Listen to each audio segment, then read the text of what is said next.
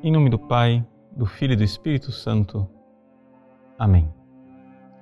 Meus queridos irmãos e irmãs, o Evangelho de hoje é o da cura do leproso.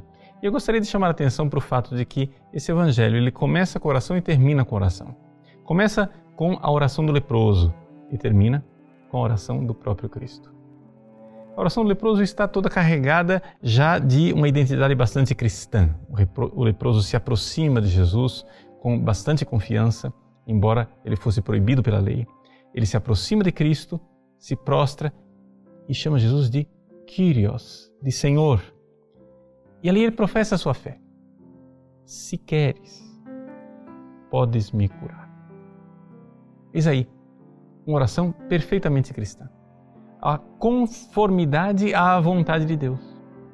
Ou seja, Jesus, quando nos ensina a rezar, ele diz: Seja feita a vossa vontade.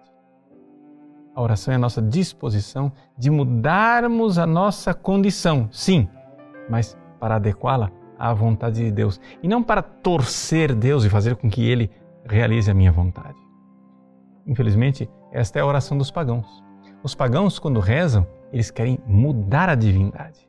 Eles querem é, fazer é, trabalhos, despachos para ver se a divindade finalmente concede aquilo que eles querem. A oração pagã é seja feita a minha vontade lá no céu, para que ela, feita a minha vontade no céu, se reflita aqui na terra.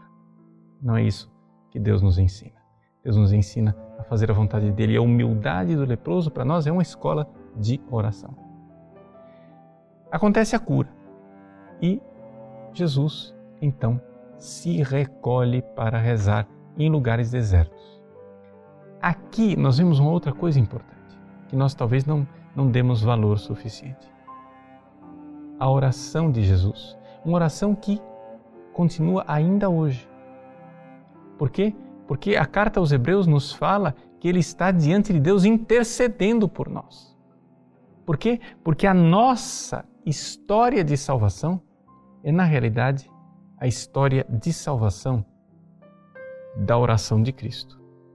O Cristo que reza e através da sua oração se move a história de salvação da humanidade. Como é para nós consolador saber que Ele, Jesus, reza por nós.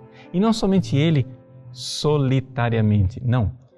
Ele solidariamente com todos os santos. Reza por nós, porque os santos são o seu corpo, que é a igreja. Pois bem, esta oração faz com que a nossa oração não seja sozinha. Por mais que nós tenhamos que imitar Jesus e nos retirar no deserto para termos o contato com Ele, é verdade porém que nós nunca estamos sozinhos quando rezamos. Existe uma verdadeira escola de oração. Quando nós nos colocamos diante de Deus para rezar, nós estamos juntos com irmãos e irmãs maiores que nós, uma multidão de testemunhas que se aproxima de Cristo conosco. De tal forma que, se eu, como aquele leproso, me prostro diante de Jesus e o chamo de Senhor, eu sei que eu não estou sozinho.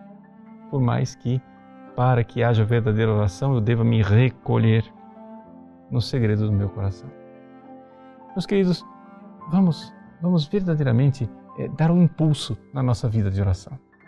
Somente se nós é, acreditarmos no poder da oração, a nossa vida cristã será verdadeiramente cristã.